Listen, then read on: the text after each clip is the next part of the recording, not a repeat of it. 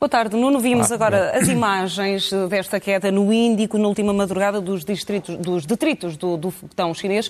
É um bom mote para olharmos para aquilo que acontece uh, no espaço.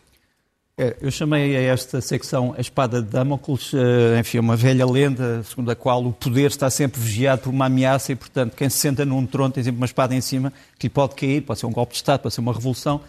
E nós usamos a expressão espada de Damocles também para, para traduzir um perigo iminente e um perigo latente. E a verdade é que, para além das discussões sobre se os chineses disseram tudo ou não disseram tudo sobre para onde é que vinha este foguetão, o que é que lá estava, se estava ou não estava descontrolado, os chineses dizem nós desativámos o foguetão precisamente para ele não poder tomar outra rota, portanto sabíamos perfeitamente qual era a rota causaram-se várias uh, formas de pânico. Agora, o que isto nos pode levar a falar é de uma outra coisa, que são os, os detritos espaciais que rodeiam a Terra. E como vemos aqui nesta imagem impressionante, eram uma coisa em 1957 e eram outra coisa, e eram outra coisa em 2015. Portanto, estás a ver, a Terra em 1957 estava praticamente limpa no que toca uh, ao seu, ao seu enfim, ambiente espacial. Em 92 estava já num estado crítico, em 2015 num estado ainda mais crítico. Nós estamos a falar iminentes. Estamos a falar de 22 mil detritos com mais de 10 centímetros, é evidente que muitos deles uh, são irrelevantes, mas muitos uh, podem entrar na Terra com a mesma força que este foguetão. E, por outro lado, fazem também com que a Terra se torne mais difícil no que toca à exploração. Portanto, há muitas, há muitas interferências, etc. Eh, é só para te dizer que isto é o produto de quê? De 5 mil lançamentos espaciais desde 1957. Portanto, 5 mil lançamentos lance, provocaram isto, para além, obviamente, depois dos satélites. Nós temos centenas de satélites que estão a funcionar e que não são detritos. Mas só para te mostrar, portanto, que há uma necessidade urgente da Terra de limpar, digamos assim, o seu ecossistema espacial. Há empresas portuguesas que estão envolvidas neste projeto de limpeza, mas ainda há muito a fazer. E, e, depois há a questão de saber que isto é um, é um, perigo global, quer dizer, um objeto que caia na Terra, por exemplo, ontem, a certa altura, às duas da manhã, uh, pôs-se a hipótese de ter que se destruir uh, o resto do foguetão com um míssil. Uh, e, portanto, nós mostramos também que havia uma ameaça global em que os vários países tinham que estar de acordo. de qualquer maneira, deixo-te aqui esta espada. Olhamos agora para a imagem de Portugal, projetada lá fora, e aqui há boas e más notícias. Há muito boas notícias, eu diria. A primeira aparece-nos aqui nesta imagem, que é a lista verde do turismo britânico. O turismo britânico, podemos brincar muito com o assunto, mas é muito importante para Portugal do ponto de vista, eh, sobretudo, dos empreendimentos no Algarve, mas não só, quer dizer, os ingleses, no fundo, já têm praticamente esgotado toda a nossa capacidade turística durante vários meses. É importante que Portugal apareça nesta lista porque os, os, britânicos são hoje, como tu sabes, estão entre os povos mais vacinados da Terra, portanto a sua vinda é também uma vida, de certa forma, segura. segura. Uh, e, portanto, são boas notícias para Portugal, ótimas notícias. Os países que não ficaram nesta lista ficaram uh, bastante traumatizados, mas a verdade é que nós estamos nesta lista, portanto, esta é uma grande notícia, obviamente. Uh, a segunda notícia uh, que eu trago aqui é uma notícia menos boa, porque Portugal continua sob observação da União Europeia no que toca aos seus bancos. E, sobretudo, a este banco que nos tem perturbado banco. o espírito o desde o fim do BES, uh, o, o, novo banco. Uh, nós tivemos esta semana o relatório do Tribunal de Contas que eu li até ao fim sobre o financiamento público do novo banco aparece-nos aqui. O Tribunal de Contas refere-se àquele documento que nos aparece à direita, que é a autorização da Comissão Europeia de 2017 para que esta transação fosse feita, portanto, para que fosse criado o tal Banco Ponte. E há duas conclusões muito importantes do Tribunal de Contas, que já foram contestadas, aliás, como sabes, pelo Banco de Portugal e pelo Governo. Primeiro, ele diz, não, uh, não vamos usar maquilhagem, isto é verdadeiramente um problema público, não é um problema entre privados, é um problema público. Quer dizer, portanto, basta que a Caixa Geral de Depósitos esteja dentro do uh, sindicato bancário uh, do Fundo de Resolução para que seja um problema público. Segundo, o que é que nós estamos a financiar? Estamos a financiar os termos do acordo de 2017 que aparece ali ou estamos a financiar todo o déficit do novo banco? E aí é mais uma vez uma das discussões, porque nós não sabemos exatamente o que é que estamos verdadeiramente a financiar e o que é que os contribuintes estão a financiar. E já agora mostrava até esta imagem também importante que é a imagem da subida do valor da carteira desta empresa, da Davidson Kempner. Como tu sabes, é um dos hedge funds que tem comprado os fundos mal parados uh, do novo banco. Uh, Revelou-se na Comissão de Inquérito Parlamentar que um fundo, não vou aqui referir nomes, mas um fundo, este fundo comprou uma dívida que tinha sido proposta a sua compra a 100 milhões de euros e que acabou por ser vendida a 6 milhões. Uh, muitas pessoas dizem isto é um ato de má gestão que deveria proibir que houvesse um prémio uh, dado aos gestores que participaram nisto. A verdade é que, no entanto, há um anúncio de um prémio. E, portanto, há ainda problemas que têm que ser discutidos e não pensemos que isto é um problema que está a ser visto só em Portugal. É um problema que está a ser prescrutado com toda a atenção uh, pela Comissão Europeia.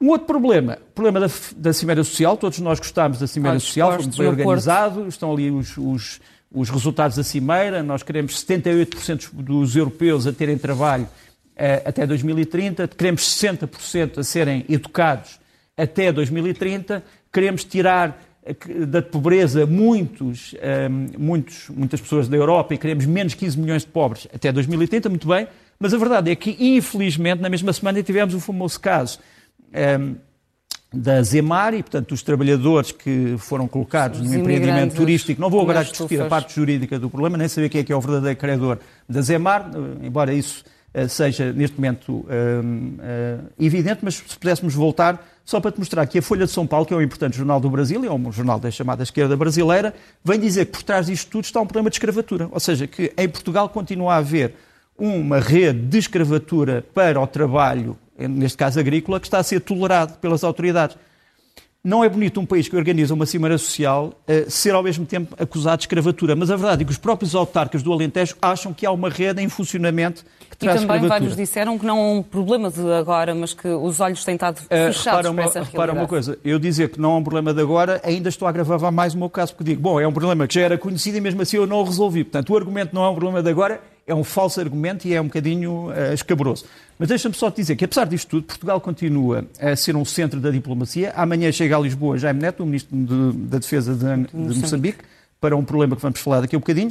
Chega também, uh, talvez com mais surpresa, Leopoldo López, que é este homem que aparece aqui. Ele é o, a cara exilada da oposição a Maduro na Venezuela. Ele aparece aqui no falhado golpe de Estado com o seu protegido ideológico, um, o Juan Guaidó, isto em 2019, ele vai chegar, vai ter contactos no Parlamento e com o Estado português, vamos ver quais são os resultados, e também quero celebrar aqui, com, com grande intensidade, a oferta ao Vaticano pela Fundação Portuguesa Gaudium Magnum de um manuscrito do século XIV, um, que, eh, do, de São Bernardino de Siena, que, é, é, que mostra que a sociedade portuguesa, através da chamada comunidade intelectual e outra, está também, no fundo, a levar longe uh, a imagem de Portugal. Mas a mim o que me preocupa tanto não é a imagem, é a realidade. A realidade. Avançamos para o reino. No reino das vacinas, o título aqui escolhido, na luta contra a pandemia da Covid-19, começamos por aquilo que se está a passar e é preocupante nos Estados Unidos e em Itália.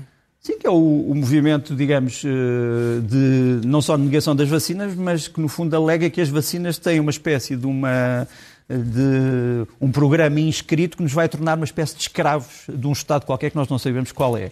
Eh, este movimento, infelizmente, está a agraçar em vários países do mundo. A Itália, por exemplo, provocou uh, o lançamento de coquetéis de Molotov contra um centro de vacinação.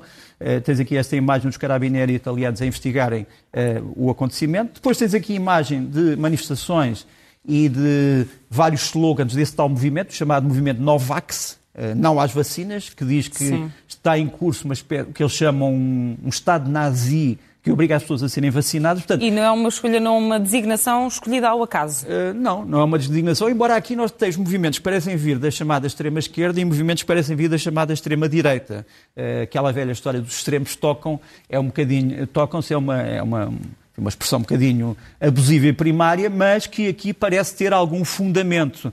É, é, curioso que há muitos países que se queixam da falta de vacinas e há cidadãos de outros países que têm vacinas que dizem não queremos as vacinas, que é uma coisa espantosa. Agora, uma, uma discussão muito importante esta semana foi a discussão sobre as patentes e o direito intelectual sobre as vacinas. No fundo, os Estados Unidos vieram propor que as grandes empresas farmacêuticas desistissem dos seus direitos intelectuais sobre as vacinas um, uh, eh, e, como tu sabes, a Alemanha, sobretudo, uh, e outros países da União Europeia disseram não, isso nunca, porque o direito intelectual sobre as vacinas é muito importante para a inovação, para a criação de vacinas mais avançadas. Mas isto porque os Estados Unidos consomem tudo aquilo que produzem, Isso é outro a Europa problema. Isso é outro exporta problema. metade daquilo Isso é outro problema, é que os Estados é? Unidos não querem exportar os seus produtos e a Europa quer exportar os seus produtos. É, o Reino Unido também não quer exportar os seus... Portanto, há aqui uma guerra dentro da guerra. Agora, eu, eu aconselho as pessoas a irem consultar este, este, este, este sítio eletrónico, o Center for Global Development, onde este problema já está a ser discutido há meses e onde se pergunta será bom realmente deixarmos de ter propriedade intelectual e deixar cair as patentes, como se diz, um dos problemas que se põe é este. Está bem, uh, mas quem é que nos garante, quem é que nos dá garantias de segurança que um país que adquire esta tecnologia use em segurança? O problema não é apenas o problema das patentes, é o problema da formação de pessoal, uh, pessoal capacitado, novos laboratórios, etc. Isso também foi discutido na, na Cimeira da. União Europeia. Olhamos agora para os resultados das eleições em Madrid que fazem parte das eleições locais. As eleições locais, como tu sabes, geralmente são eleições que punem os governos que estão no poder. Eh, aconteceu também em Madrid. Madrid, quer dizer, por e simplesmente, os, os partidos que estão no poder, o PSOE e o Unidos Podemos, foram derrotados uh, de uma forma humilhante em Madrid. O Partido Popular sozinho, que todas as pessoas achavam que já tinha morrido, teve quase, teve muito mais votos do que os partidos de esquerda todos juntos e poderia ter governado Madrid sozinho, mas vai precisar ainda da abstenção do, do Vox, que é feito de dissidentes do, do PP. No Reino Unido, Uh, as eleições locais não puniram o governo conservador, se calhar porque ele foi bem sucedido na questão das vacinas, mas também não teve grandes avanços e, e perdeu algumas cidades, como por exemplo Londres uh, e outras. Mas há aqui um reforço de... E há um problema da Escócia, que estávamos aqui um bocadinho a falar em off, quer dizer, a Escócia volta a estar nas mãos políticas dos um, independentistas, Primeiro-Ministro da Escócia diz que quer um referendo, Boris Johnson não quer um referendo, portanto é uma questão que vai ser, obviamente, decidida em tribunal. Como também aqui dizíamos, tem a ver com as fronteiras da Europa, porque o que a Escócia quer é dizer queremos ser independentes, mas depois querem entrar dentro da União Europeia um, obviamente, se, se, os cidadãos escoceses quiserem, mas vai pôr-se aqui mais uma vez a questão das fronteiras internas da Europa. Olhamos agora uh, para os Estados Unidos, fora fronteiras, e a nova estratégia da, uh, estratégia da política externa norte-americana. Uh, na história política americana, diplomática, entrou na, na, na, na, galeria um homem chamado Henry Kissinger, que já muitos ouviram falar, que era uma espécie do dono da shuttle diplomacy, ou seja, a diplomacia que era feita praticamente todos os dias de surpresa. O novo Ministro dos Negócios Estrangeiros dos Estados Unidos, secretário de Estado, o Anthony Blinken, tem feito a mesma coisa, tem andado por todo o mundo. Esta semana esteve na Ucrânia, temos aqui esta fotografia. Foi a Londres falar com a Ministra dos Negócios Estrangeiros da África do Sul, também sobre Moçambique. Está por toda a parte. Eh, nós poderíamos dizer, em termos populares, é o verdadeiro artista. Está a fazer uma política externa eh, em que parece ser o homem certo, no lugar certo, com as palavras certas. É um ponto certas. alto desta administração Biden já. E, e, e, nesse aspecto está realmente um, eh, a ir além daquilo que é a própria política interna americana. Um dos exemplos foi o envio deste porta-aviões, que é um porta-aviões inglês, é o Queen Elizabeth, é o novo porta-aviões inglês, que vai levar aviões invisíveis, entre aspas, F-35 americanos e ingleses, portanto, uma prova da Aliança Atlântica, por este mapa que vemos ali em cima. Uh, começou uh, em Portsmouth, e vai acabar no Japão, vai passar muito perto da costa de Moçambique, uh, e este porta-aviões vai também traduzir o desejo americano de combater o chamado Daesh em todo o mundo. Em Moçambique, a União Europeia já anunciou que vai enviar uma força militar de treino de 120 uh, uh, elementos, metade dos quais portugueses.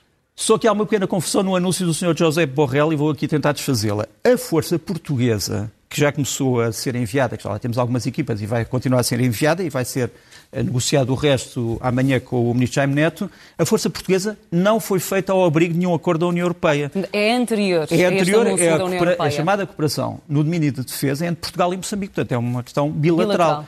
É uma coincidência que a, que a União Europeia quer mandar mais pessoas para treinar os militares moçambicanos. Nós já mandámos ao abrigo dessa situação bilateral. Mas deixa-me mostrar-te aqui esta cimeira é uma cimeira que já não se dava há muito tempo, a cimeira dos ministros da Defesa da União Europeia.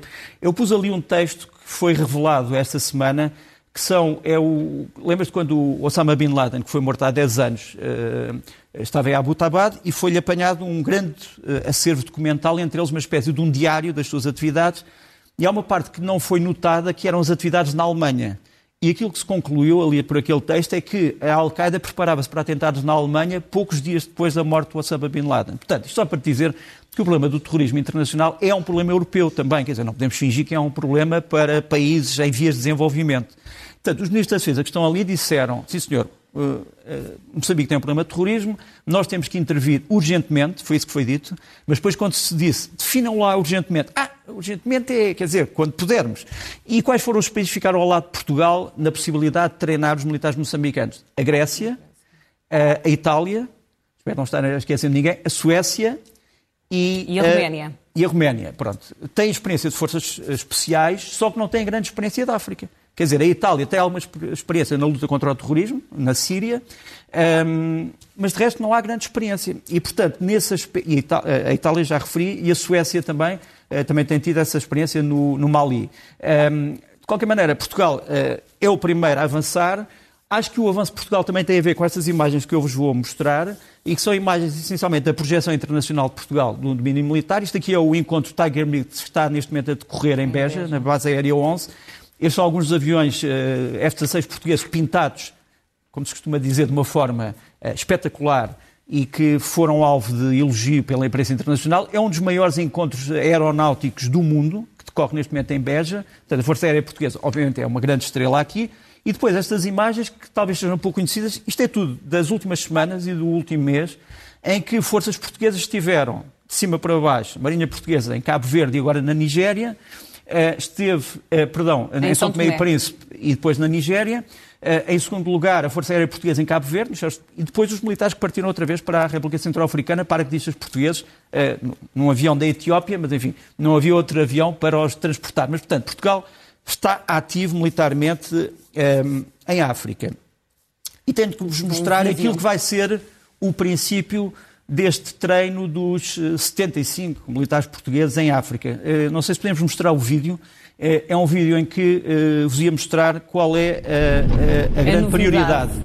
A grande prioridade é esta. Portugal tem os, os chamados Drone Raven, portanto, que são aeronaves não tripuladas, e que permitem, repare, esta observação. Isto é uma observação em tempo real eh, de uma base, eh, neste caso na República Centro-Africana, tu vês precisamente as pessoas, eh, vês para onde é que elas andam, vês o tipo de material. É isto que é preciso, no fundo, em Moçambique. É preciso saber. saber não, é preciso saber exatamente o que é que se passa no terreno. é evidente que os drones em Moçambique são menos utilizáveis do que aqui. Porquê? É porque Moçambique tem florestas densíssimas. E, portanto, é muito difícil um drone identificar, muitas vezes, algumas partes do território, mas é preciso saber usá-los.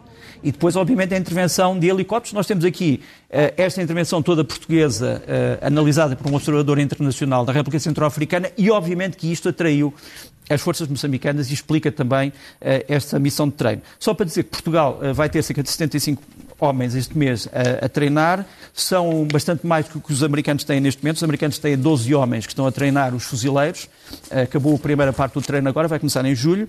E aquilo que te mostrava aqui, muito rapidamente, é outra coisa. Portanto, se pudermos passar agora às fotografias, que estavam a mostrar, sim. e agradeço, é que realmente a comunidade dos países da África Austral acaba por dizer que Moçambique precisa ser ajudado com base neste pacto, pacto de defesa, e com base no artigo 6 um ataque contra um Estado é considerado um ataque a todos os Estados.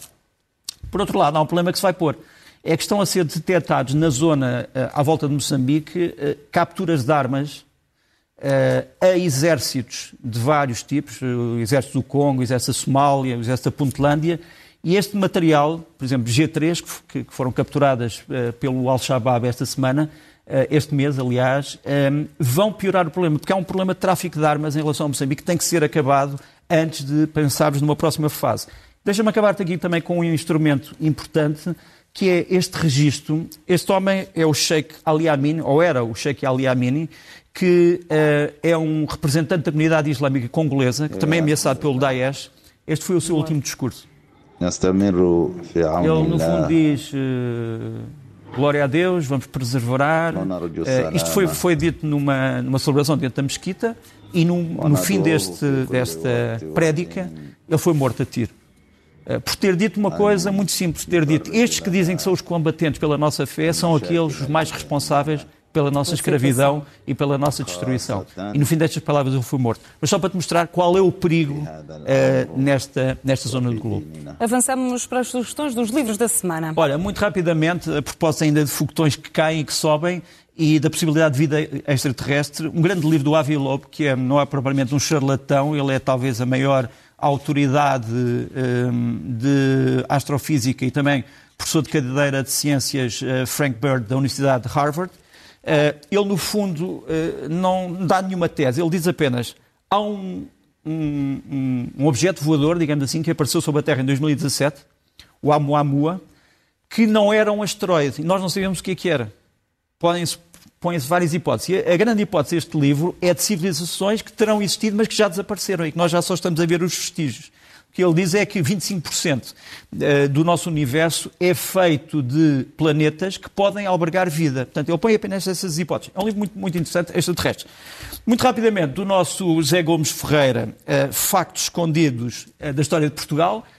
Os factos não estão tão escondidos como isso, mas, dizer, mas são factos menos conhecidos. Uh, por exemplo, a verdadeira papel do Fernando Magalhães, as aventuras de descoberta portuguesa, portanto, coisas menos conhecidas pelos compêndios de história, é um livro que ele acaba de lançar esta semana e que eu trago aqui com muito gosto. Depois do Fernando Ângelo, um livro sobre a DINFO, eram os serviços secretos militares na transição do, do PREC do... para o CIS. Portanto, antes do CIS e do CIED havia este grupo, havia este serviço, a DINFO, que prestou muito bons serviços a Portugal, com muito poucos meios, a queda do último serviço secreto militar. E, por fim, o grande livro, que merece ser traduzido imediatamente em português, do Michel Barnier, La Grande Illusion. Ele era o negociador da União do Europeia Brexit. sobre o Brexit. Conta aqui histórias secretas sobre uh, isso. O, o, nome é o nome de um grande filme da história do cinema francês, sobre a grande ilusão, quer dizer, os países podem estar bem economicamente, mas isso não significa que não entrem em conflito. Sim, o que se passa nos bastidores. Avançamos para os filmes da semana. Primeiro, Minari. O Minari, que, que, foi um candidato, como sabes, ao Oscar, do Lee Chung, um, ehm, que é a integração de uma família coreana no modo de vida americano, vai estrear esta semana em Portugal. E depois E depois, e depois o charlatão, isto é uma história verdadeira, um, da Agnieszka Holland, sobre um homem que achava que curava todas as doenças. Isto passa-se na República Checa comunista, portanto, antes da queda do muro de Berlim. E como é que as autoridades comunistas olhavam para um homem que, por um lado, parecia um milagreiro, mas, por outro lado, talvez pudesse ser um cientista. A história é uma história verdadeira, não vou explicar como é que acaba, mas é um grande filme, merece ser visto. O Charlatão, da Agnieszka Holland. Depois, nas sugestões da semana, começamos com um clássico teatro. Teatro, o Teatro Experimental de Cascais, é um grande teatro português, uh, leva à cena até ao fim de maio o Hamlet, no Teatro uh, Mirita Casimiro de Cascais e no Joaquim Bonito de Almada, que é algumas das personagens. É um clássico da literatura universal e é levado aqui com mestria ao palco e, portanto, merece ser visto por todos os portugueses de todas as convicções e pareceres. E depois, duas músicas. Uh, olha, um é um grupo francês, apaixonei por este grupo, chama-se DRH, lançaram esta ideia Highs, que pode ser consultado de graça na internet. Mostro-te um bocadinho, algo entre o techno e o jazz ouvir. e outras coisas. Isso é quase uma tendência, Nuno. É quase uma Nas tendência. Nas últimas semanas recalcada. temos... Não recalcada.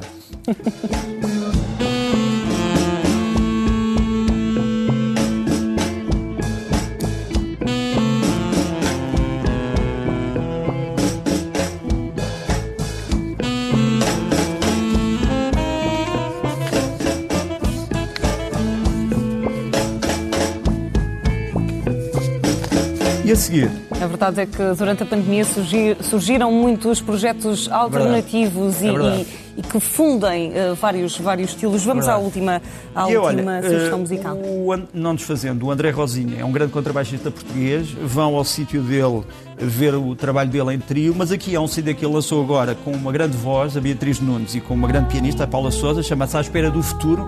Alguns entre a balada e o jazz, e deixo-te à espera do futuro com uh, o André Rosinha, a Beatriz Nunes e a Paula Souza. É um CD que é lançado agora e também está online.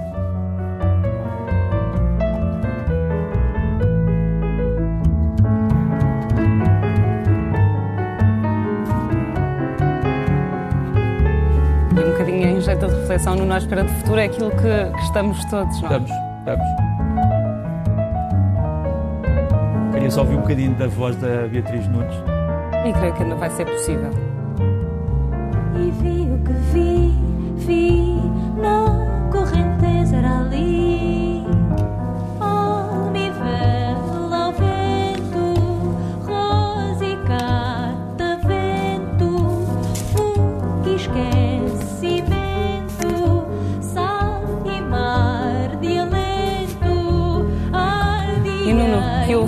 Seja doce e melodioso como a voz da Beatriz Nunes. Muito obrigada, é sempre um gosto. Bom fim de semana. E já? Mas nunca quis ficar.